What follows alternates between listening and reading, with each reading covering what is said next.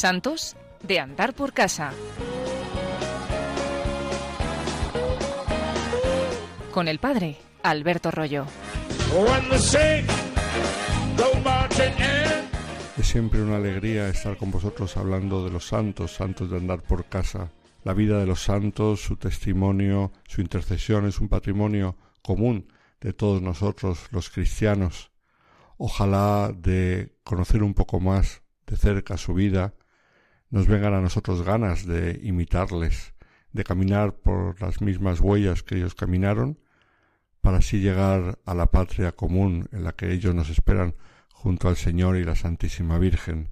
Y esto nos da ocasión para hablar de alguno de tantísimos santos que se han santificado en la enfermedad. Esto es, que en la enfermedad han practicado heroicamente las virtudes y precisamente la misma enfermedad ha sido para ellos el camino por el cual han llegado hasta la patria del cielo. Podríamos hablar de muchos, espero que en otras ocasiones hablaremos de otros. Hoy me quiero detener en el caso de una beata portuguesa del siglo XX, Alessandrina María da Costa, y al decir que es beata, incluye, por supuesto, que el Papa, en este caso Juan Pablo II, reconoció la heroicidad de sus virtudes. ¿Qué tiene la vida de esta beata que nos pueda llamar la atención?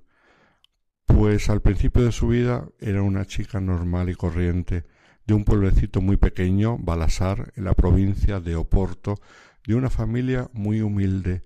De hecho, tuvo que interrumpir los pocos estudios que hizo, que no los pudo hacer en su pueblo, porque en su pueblo no había escuela, sino que se tuvo que trasladar a un pueblo cercano, a casa de unos amigos, para hacer lo mínimo de estudios, y los interrumpió, como os decía, porque tenía que ayudar en el trabajo de la casa a su madre y a su hermana. Pues cuando tenía catorce años, Alessandrina un día estaba con su hermana y con una amiga en una habitación, ellas juntas hablando de sus cosas, cuando se acercaron algunos jóvenes del pueblo con intenciones poco honestas para abusar de ellas, para forzarlas, y ellas se resistieron, pero ellos consiguieron entrar en la habitación.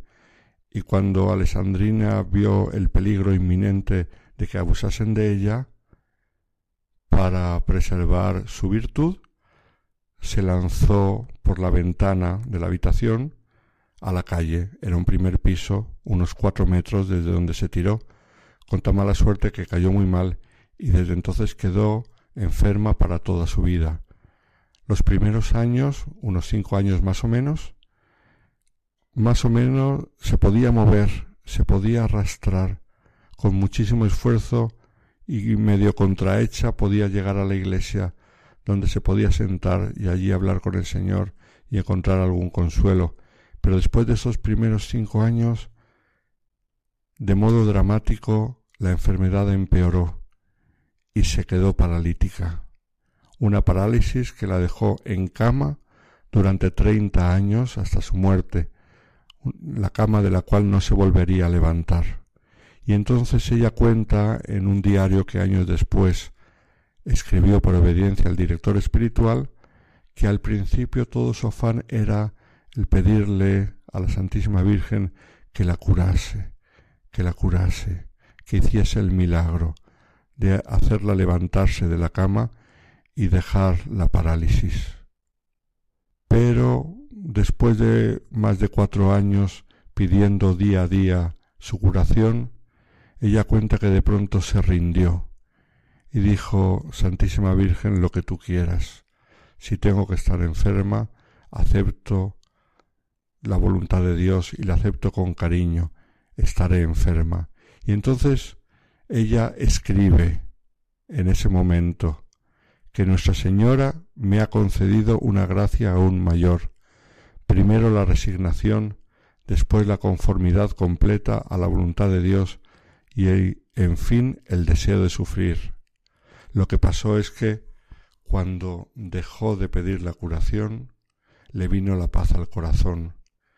Durante los años en los que pedía su curación, no encontraba la paz su alma estaba completamente turbada.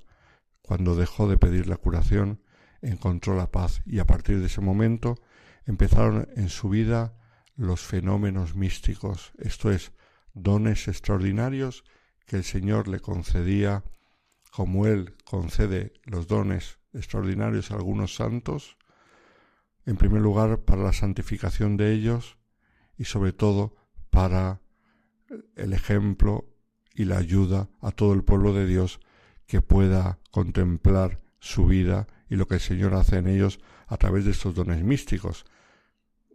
No son raros en las vidas de algunos santos, no son necesarios para la santidad, pero conocemos tantos dones místicos, por ejemplo, del Padre Pío, de Santa Rita, conocemos en otros santos la bilocación, la levitación, etc.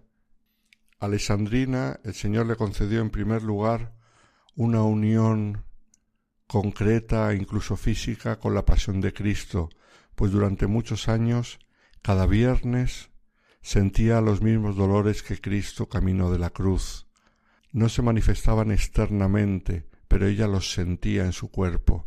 No tenía estigmas ni nada por el estilo, pero ella sentía los dolores de las llagas, de la corona de espinas. Empezaban el viernes por la mañana y el viernes por la noche concluían, y esto durante años. El Señor también le concedió, como hemos escuchado antes de sus propias palabras, un gran deseo de sufrir con Cristo. El segundo don místico que le concedió es el pasar prácticamente cinco años sin comer nada, alimentándose solamente con la Eucaristía, monitorizada por los médicos que se asombraban de cómo era posible este hecho, no comió nada durante cinco años nada más que la comunión diaria. Y en tercer lugar el Señor le dio un gran don de sabiduría, de consejo y de discernimiento de espíritus, de modo que a su cama, en la cual ella estaba atada por la enfermedad y en aquel pueblecito pequeño perdido en la geografía portuguesa, empezaron a peregrinar personas de todo el país, que acudían a pedirle consejo, a pedirle oraciones, y no solamente gente sencilla, sino también sacerdotes, religiosos e incluso obispos. Se convirtió su cama en un lugar de peregrinación. Ella acogía a todos, intentaba aconsejar y consolar a todos, y rezaba por todos aquellos que se confiaban a sus oraciones. En 1966 sintió que el Señor le pedía que le dirigiese al Santo Padre una petición para que el Papa consagrase el mundo al corazón inmaculado de María. Esa súplica la renovó varias veces hasta el año 1941, por lo que la Santa Sede interrogó por tres veces al arzobispo de Braga sobre Alessandrina, y de hecho el 31 de octubre de 1942 el Papa Pío XII consagró el mundo al corazón inmaculado de María con un mensaje transmitido a Fátima en lengua portuguesa. Este acto lo renovó en Roma, en la Basílica de San Pedro, el 8 de diciembre del mismo año. En 1950 Alejandrina festejó con gran alegría el 25 aniversario de su inmovilidad. Fijaos qué impresionante, festejó con gran alegría y fue así. Para tantas personas el sufrimiento, la parálisis, la inmovilidad es algo que no tiene sentido, es algo que les hace incluso perder el gusto por la vida. Para ella no. Para ella fue un motivo de celebración porque en esa parálisis había encontrado al Señor y había conseguido unirse a la pasión de Cristo, y ella sabía que unida a la pasión de Cristo resucitaría con él. El 7 de enero de 1955 sintió que el Señor le anunciaba que sería el año de su muerte. El 12 de octubre de aquel mes cuando sentía que sus fuerzas se acababan, quiso recibir la unción de los enfermos, y el 13 de octubre, aniversario de la última aparición de la Virgen de Fátima, se la oyó exclamar Soy feliz porque voy al cielo. Y ese mismo día, a última hora de la tarde, expiró. Alessandrina da Costa, un ejemplo maravilloso de una muchacha normal y corriente, la cual, de modo improviso, y dramático le visita la enfermedad en su fase más aguda y terrible de la parálisis total, y en esa enfermedad encontró el camino de la santificación y el instrumento para hacer mucho bien a los demás. Ojalá nunca lo olvidemos nosotros, sea en la salud, sea en la enfermedad, con el Señor todo lo podemos, podemos santificarnos y podemos hacer mucho bien a los demás.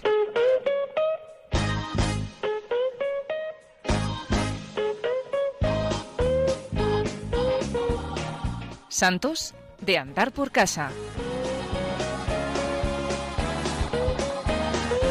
Con el padre Alberto Rollo.